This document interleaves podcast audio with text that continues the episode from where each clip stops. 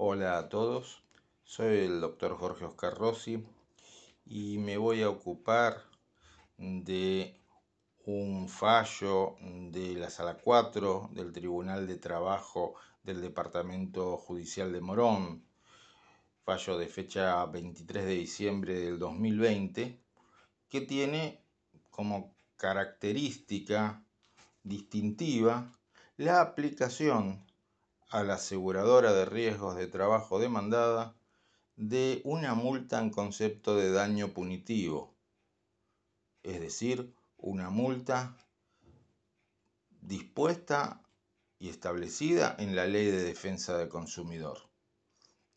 ¿Cómo se llega a aplicar esta multa en un caso aparentemente, entre comillas, plenamente laboral?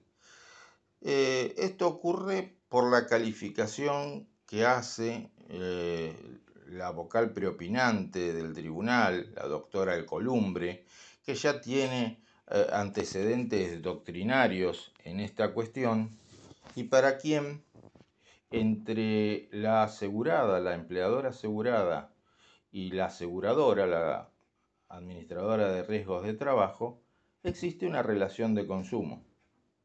Es decir, un vínculo entre un profesional de la actividad aseguradora, que es la RT, y alguien, la empleadora, que adquiere ese servicio como destinatario final en beneficio, en este caso, de su grupo social, es decir, sus empleados. Esto que estoy mencionando es aplicación de los artículos 1 de la Ley de Defensa del Consumidor, la Ley 24.240, y 1092 del Código Civil y Comercial. Recordemos que el consumidor puede ser tanto una persona eh, humana como una persona jurídica.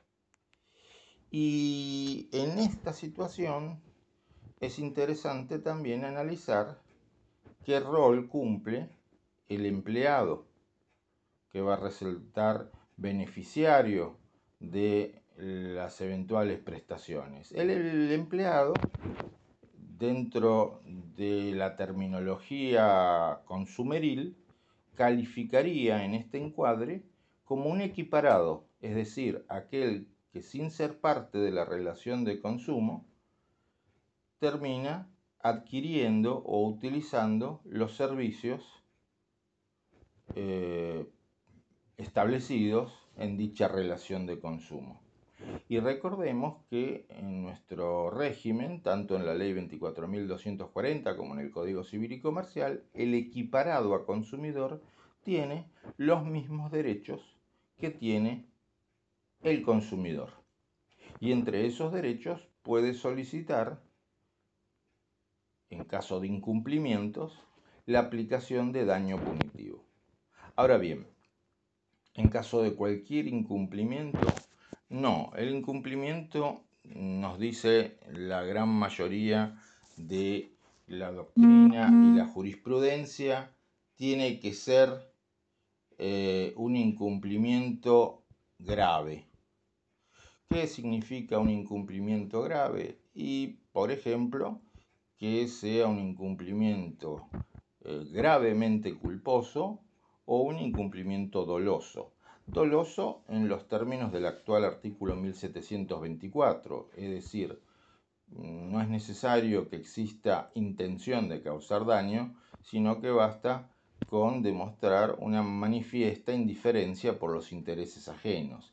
Y en este caso, eh, la magistrada, la doctora El Columbre, eh, destacó que eh, si bien esta figura, la de los daños punitivos, eh, se reserva para casos en los que se compruebe desinterés, desprecio por los derechos, actitud desaprensiva que afecte la salud, eh, esta situación se da en el, caso porque se observa la inactividad de la aseguradora de riesgos a lo largo de los siete años en los que el actor prestó servicios de esfuerzo con riesgo ergonómico y sin capacitación adecuada al manejo de cargas, lo cual le provocó las patologías incapacitantes que son objeto del presente eh, pleito.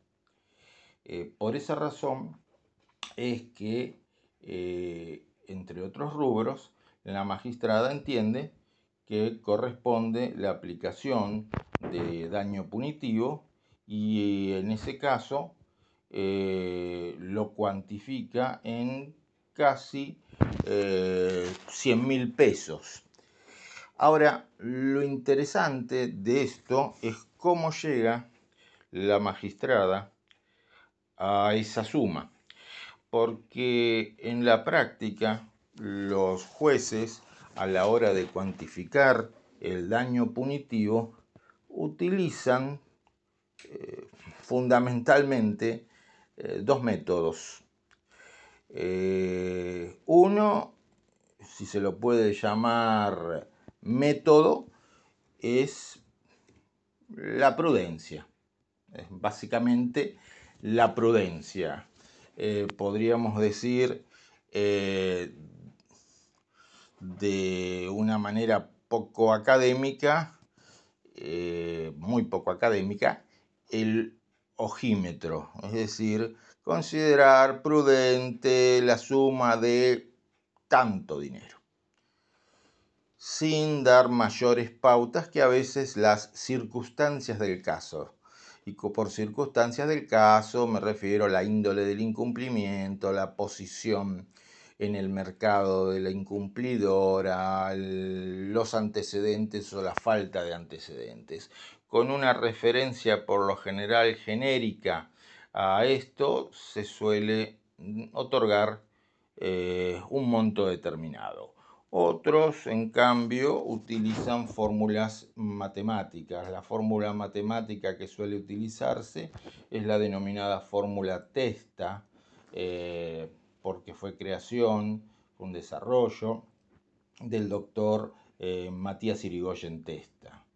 En este caso, la magistrada no va a utilizar ninguno de esos métodos, sino que van a, va a tener en cuenta eh, las sanciones previstas por la ley 25.212 en su artículo eh, cuarto, inciso A, o sea, las eh, infracciones consideradas muy graves. y dentro de los parámetros que establece esa ley 25.212, que establece que la multa prevista en esa ley, insisto, 25.212, oscila entre el 50% y el 2.000% del valor mensual del salario mínimo vital y móvil vigente al momento de la constatación de la infracción, teniendo en cuenta eso, eh, va a considerar que la RT incurrió una infracción muy grave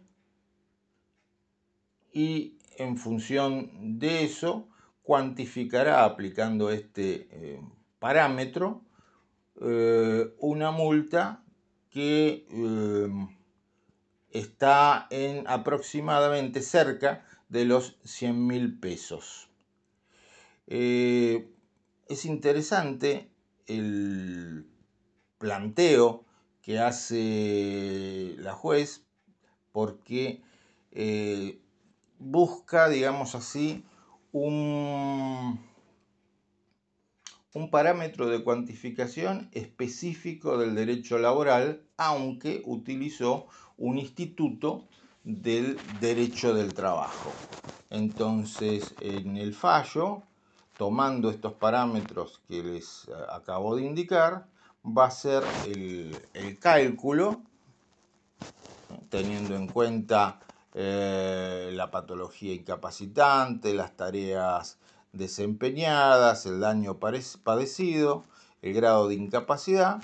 Con eso hará el, cálculo y eh, establecerá cuál es la eh, indemnización. Bueno, espero que les haya resultado interesante y comprensible eh, este audio. Nos veremos en el próximo, o mejor dicho, nos escucharemos en el próximo. Y eh, espero que también eh, puedan acceder y vean y lean con detenimiento el fallo que resulta muy interesante por estas cuestiones y por otras propias del derecho laboral. Por lo tanto, hasta la próxima.